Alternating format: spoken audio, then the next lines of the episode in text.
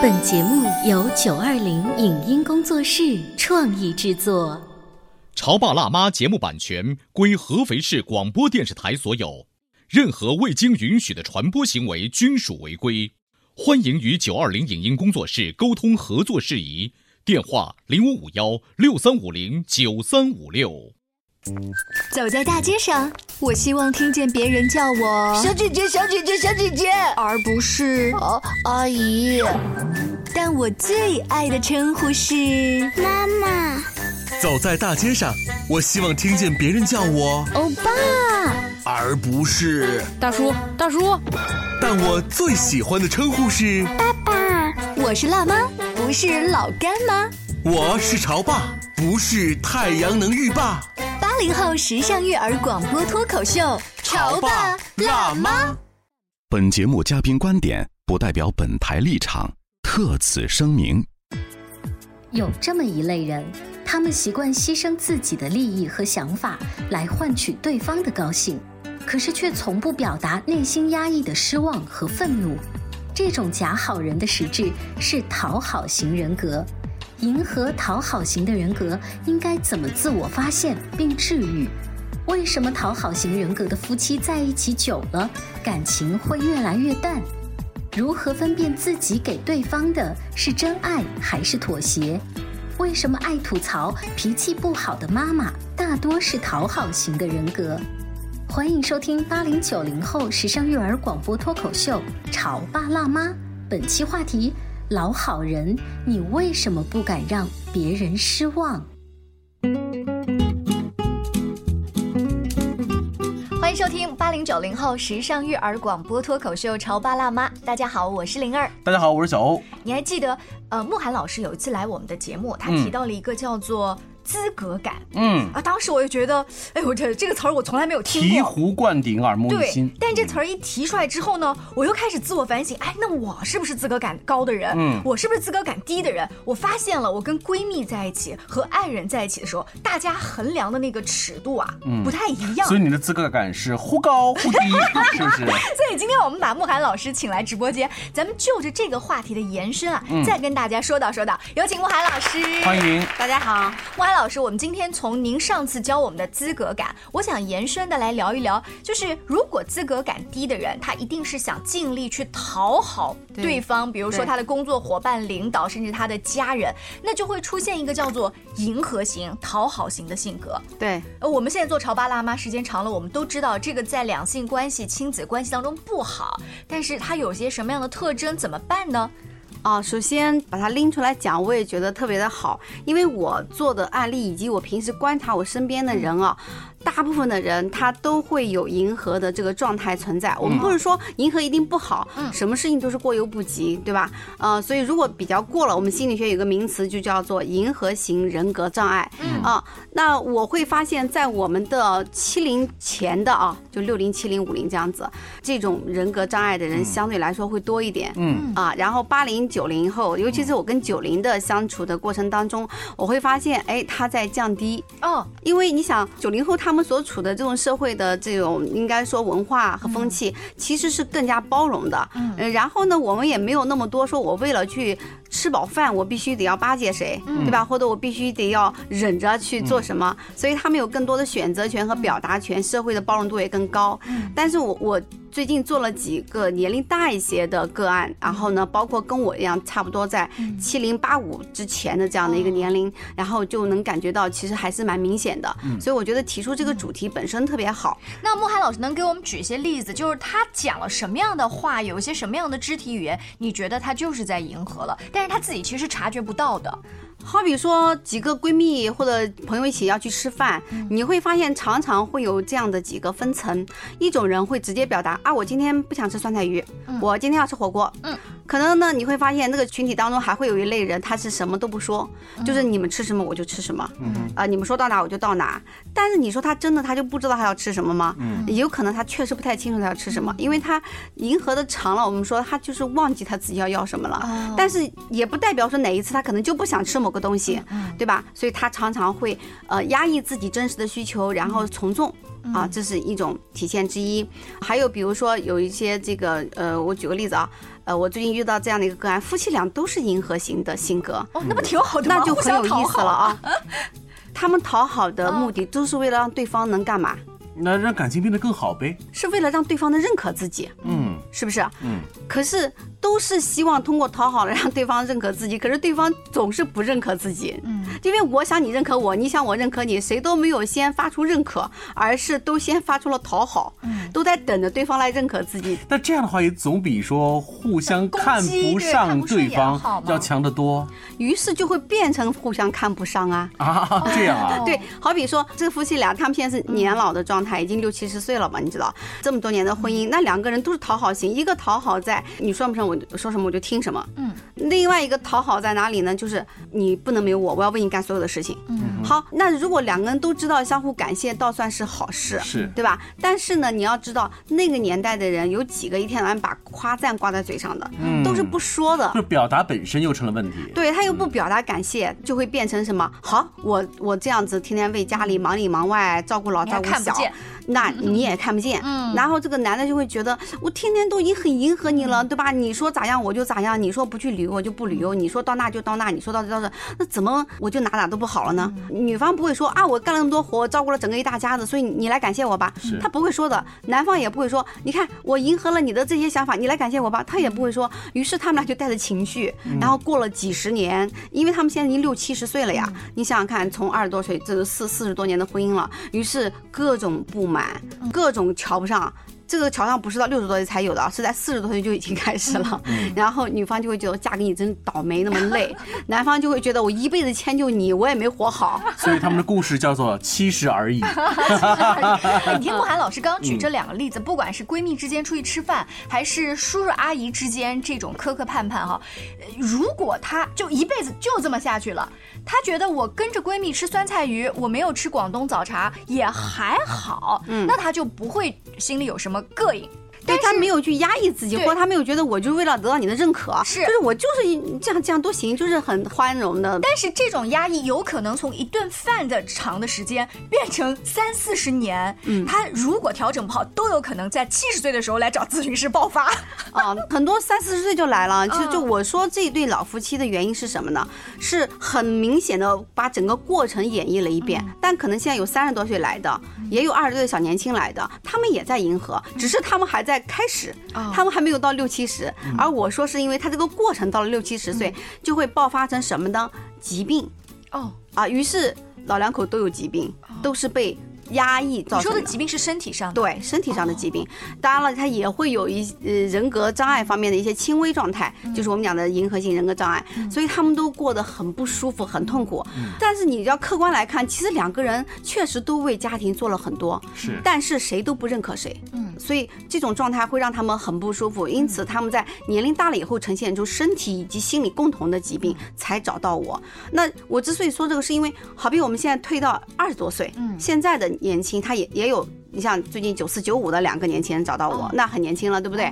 那么你会发现两个人也在有相互迎合的状态是，小夫妻吗？都还没有结婚呢，哦准备结婚还没有对，还没有结婚，然后就开始产生问题，因为那给我们描述一下他们的生活状互动是什么样的啊，状态？好比女孩子会觉得，嗯那个我什么时候下班，该不该加班，今天吃饭干什么时候都要跟你讲，就都要通过男孩子的同意，特别是是男生要求他这么要求做吗？对要求，而女孩子就迎合。啊啊但但其实她本身不想这么做，她不想，因为她跟朋友聚个餐，几点钟回来都要被要求。然后男孩子觉得这是为你安全着想，女孩子觉得一开始还是挺挺享受的。嗯但是呢，她说我压抑了我自己的真实想法，就是我可能还想去唱个歌，我又不敢去。嗯我觉得我还想做个那个那个这个，但是我总觉得我是被束缚了。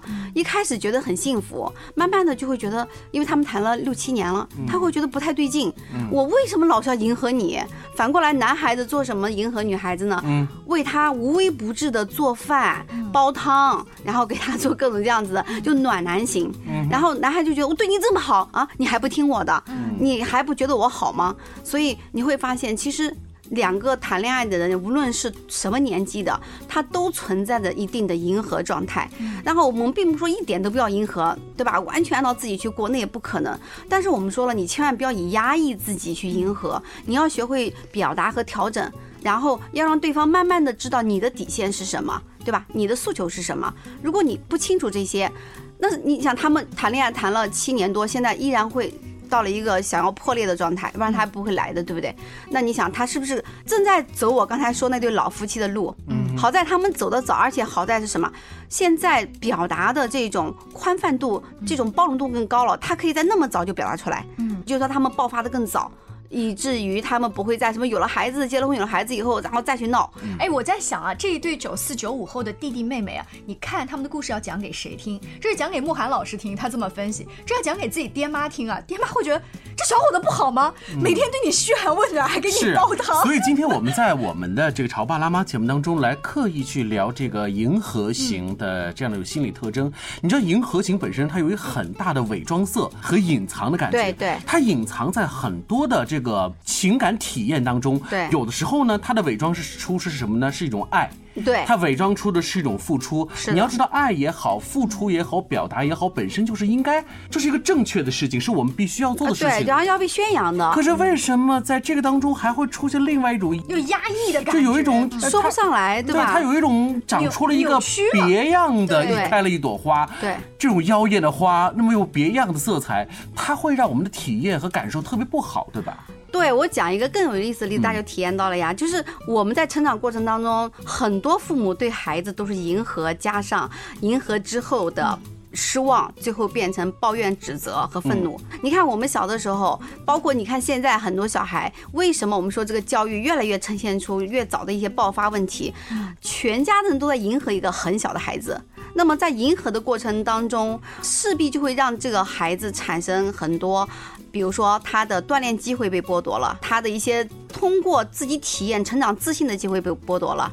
然后呢，再长大一点，他又感觉他的情感其实是被恩赐了，然后他还得要。感恩戴德的怎么怎么着父母？那等到我们长大以后，你看我们现在很多人，很多年轻人跟父母之间的关系，他们就要拉出一段距离。嗯，为什么？就是害怕这种迎合给他们带来的情感的愧疚感。嗯，是不是这样子？所以你说这个体验感有多难受？其实就难受在这个地方，就是你会觉得客观来说，好像你对我这个好那个好，但是真的我好难受，我还被你控制。然后呢，就我还变成个白眼狼，然后我得到的情感的付出，我说了过多，我又回馈不了，我回馈不了，我不按照你意思去做吧，我又感觉好像是个坏人，嗯，所以那个被施者就会很痛苦，是啊。所以这到底我们该如何去做呢？尤其是哈，你看我们现在都有了小宝宝，孩子这么小，我们在跟孩子的互动当中，如何能够更好的把这个小种子啊，让他呵护好，好好的成长起来？这种迎合性的问题，我们及早发现呢？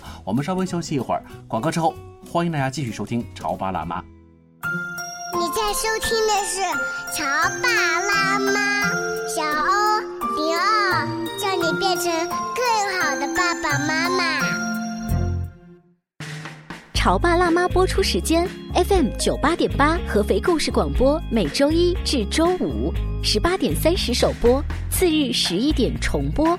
网络收听，请下载荔枝 FM、喜马拉雅，搜索“潮爸辣妈”，订阅收听。官方抖音号“潮爸辣妈”。关于和孩子沟通呢，我是想先处理好彼此之间的情绪，然后再去搞定他具体的问题。我们家长经常在一起讨论，怎么样从小才能培养好他的学习习惯。我是后来通过学习才发现，孩子行为背后是有另外一种需求的。陪你一起吐槽养育熊孩子的苦，陪你一起追忆曾经自己的小世界。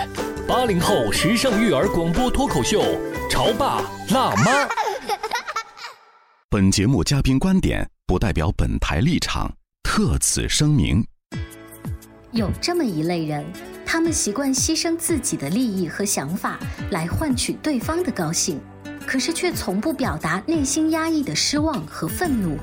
这种假好人的实质是讨好型人格。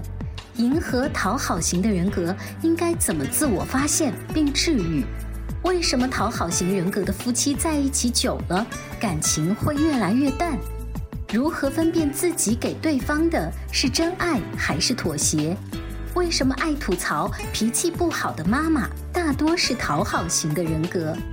欢迎收听八零九零后时尚育儿广播脱口秀《潮爸辣妈》，本期话题：老好人，你为什么不敢让别人失望？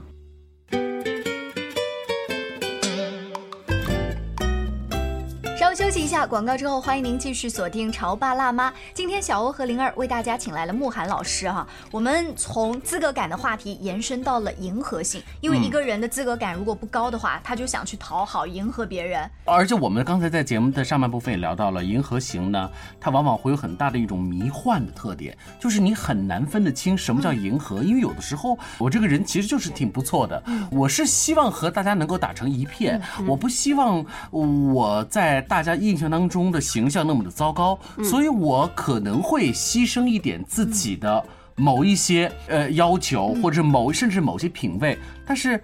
所谓的小牺牲换来的更多的是大家的齐欢乐，难道不是件好事情吗？那我们就想问问慕寒老师，就这些人，他为什么会这样？首先，小欧说的是有道理的。我们说了，并不是让我们完全不要迎合别人，完全都按照自己想法做，那其实相处起来也是比较奇怪的。我们就是一定的迎合是 OK 的，但是我们不能把这成为我们主要的处人方式。那我就先讲一个例子，比如说夫妻两个迎合的跟真正的。比较健康的沟通，它的区别是什么？好比说，爱人可能会做了某件事情让你不舒服，迎合型的人就会找理由来宽慰自己，就是，哎呀，算了，那反正他也算了，我就他也就那么回事吧，他一直都这样子，那我这次我也就不跟他一般见识了。然后他可能心里会这样想，但是真正健康的。反而是有包容心态的人呢，哎，他反而不是这样处理，他会很平和的跟对方说，哎，你这次这个事情这样处理，嗯，其实我心里还是有一些呃想法的啊，我想跟你做一些沟通，并且呢，可以把对方的问题真正的指出来。真正包容的人是什么？真正的包容不是我觉得我比你优越，而是你有问题，我愿意认为你有问题是正常的，而且你有问题，我愿意跟你一起探讨，并且给你真诚的指出来。我不是指责你，我只是跟你说一下，然后好好你。你自自己知道，下一次再遇到这样的问题，哎，我们俩怎么共同去面对？你看，这是不是就跟银河有区别了？那个银河型的人，他内心会不会有一种救赎的心态？就是我通过我的高姿态，我看到你的问题，我包容你，我甚至有一天会改变你。他会有这种想法啊，当然他更多的其实是想要认可自己。你看我怎么样？因为我很高风亮节。对呀，我对。还有呢，再举个例子，比如说孩子跟家人之间，我曾经举过一个很典型的例子，比如说你的孩子已经十几岁了，他说妈，你给我倒杯水喝。哦。那我们是不是有三种行为？第一种，哎呦，你都那么大了，还让我给你倒水，你自己不会倒啊？好耳熟啊。嗯。第二种，啊，妈妈今天好累啊，就不给你倒了。你要是渴的话，你自己倒吧。嗯。第三种。什么都不说，到了以后放在那里，很亲和的就走了。嗯，我们说。第一种是我们都不喜欢的吧？到了呢，还说等于一减一等于零，对不对？哦，他是到了之后还说了一，对我给你倒，然后他可能会到，可能不到，总之他到不到他都会说你，他嘴上的不饶你。对，这一种呢，其实就伴随着前面是有迎合的状态的，不然他不会有这种委屈和愤怒感。就你这么大了，我还要帮你倒水啊啊！哦，穆涵老师，你这样一个例子让我觉得，原来迎合型的人并不一定是低三下四的。是啊，他是有可能看起来很牛的。是的，迎合型的人一开始他会显得付出很多，但是到后面的时候他会有很强的愤怒感，嗯，就是变成了一种埋怨，还有委屈感啊啊，对。所以如果你常常觉得你的愤怒感、委屈感比较多，又有点受害者心态，你常常可能是迎合型。然后那我们说为什么后面两种是比较好？的第二种，你看我说今天妈妈很累了，所以就不帮你倒水了，你自己去倒吧。我没有埋怨。如果孩子说，哎呀，我不要，你以前都帮我倒，你现在为什么不帮我倒？是的，妈妈以前帮你倒，但是因为你还小，现在你长大了，那你要是想喝水，你就自己去倒，你是可以的。嗯，他依然没有情绪，他是不是指出了孩子的问题？对吧？你自己的事你是可以自己做，你不用老靠着别人来伺候你。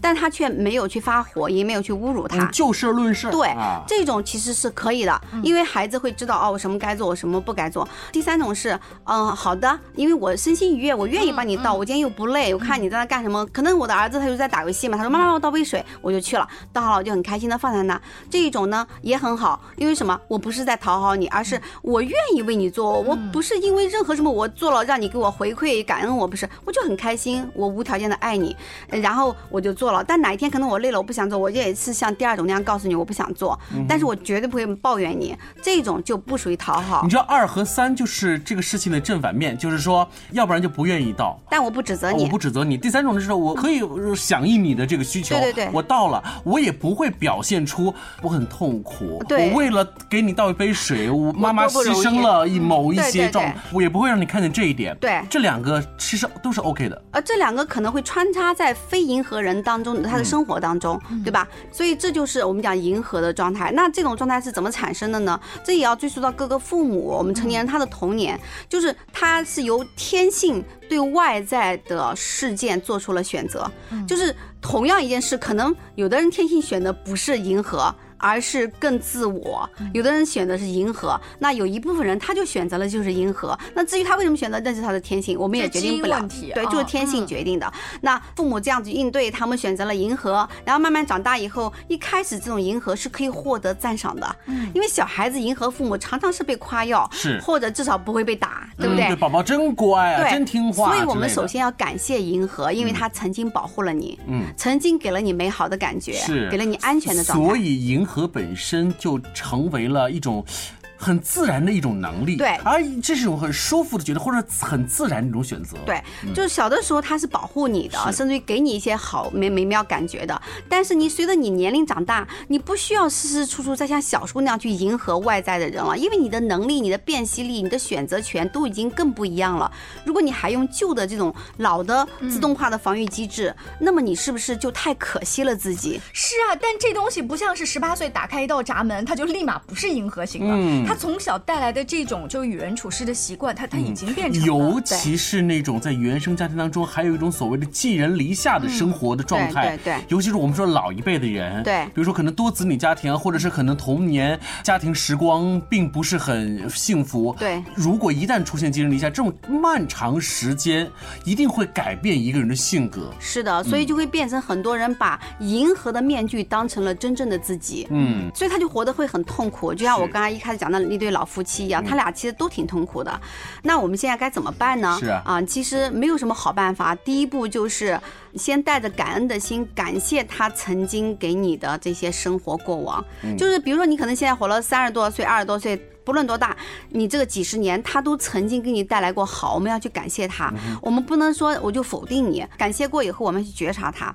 所以第一步是感恩，第二步觉察。告诉自己，我现在的能力状态跟我的所有的选择权都不一样了，我不用再用旧的模式去呃做这些事了，我可以开始叫升级它、优化它。那么优化它的同时，就是我去觉察它。那么怎么觉察呢？每天晚上睡觉的时候去想想，今天跟朋友们相处或跟家人相处，哪些事情让我觉得不舒服？嗯，是我在压抑我自己，我有真的想法，但是我没表达出来。好。那如果再遇到这样的事情，我下次我可以说出来吗？我如果说我又说不出来，我该用什么办法来解决它呢？就是每天都去反思一下这些事情，慢慢的你可能就会敢于去说一点点了，从你能做到的地方开始做。啊，做成什么样，当下就接受什么样。可能一开始你只是能觉察，你还是不敢说。是，哎，但是慢慢的，你可能就会用微信来说了。嗯，哎，你会发现你开始能表达，试着去试探。第三个建议就是建议你找一些非常安全的闺蜜，或者是男性，有男的也有男士嘛，就是就是好朋友，然后把你内心真实的感受说给他听。